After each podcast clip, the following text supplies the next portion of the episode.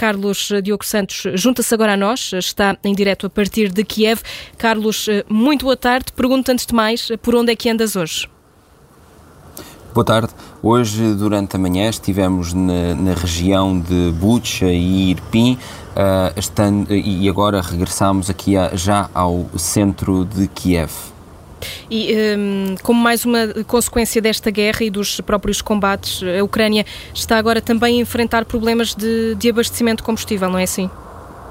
Sim, é verdade, desde há dois dias, e isso foi muito visível nestas viagens que já fizemos hoje, desde há dois dias que o, o, os postos de combustível eh, enfrentam uma crise que é provocada por duas uh, uh, situações. Uma primeira, porque a Rússia, como dizias, atacou vários uh, uh, locais de armazenamento de combustível e, portanto, uh, existe alguma escassez de combustível. Em, por outro lado, há uma outra situação que está a fazer com que haja uma corrida aos postos de combustível, que é o facto de o governo estar a estudar um possível aumento dos impostos sobre os combustíveis. Esse aumento poderá ser significativo, a, a, informação que nós conseguimos perceber é, é, que ainda não está fechado, mas que poderá rondar um, um aumento de até 50% do preço por litro.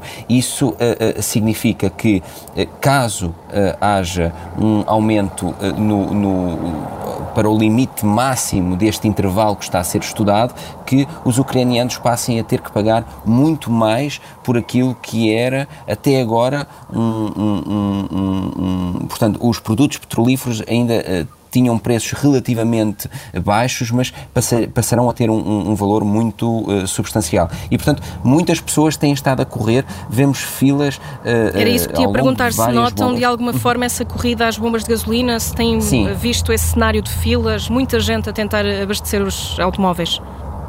Sim, sobretudo as bombas que vendem gasolina e gasóleo. Essas bombas têm filas muito grandes.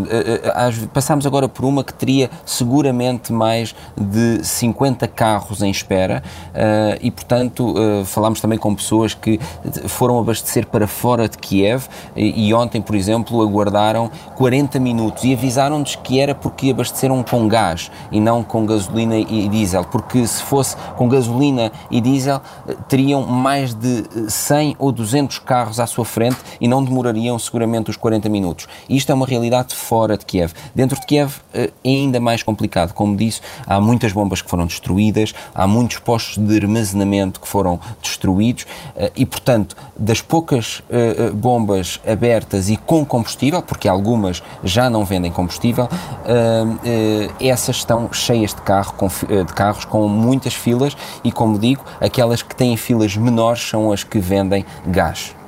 Carlos, muito obrigada. Bom trabalho para ti, também para o, para o João Porfírio. São os dois enviados especiais do Observador em Kiev.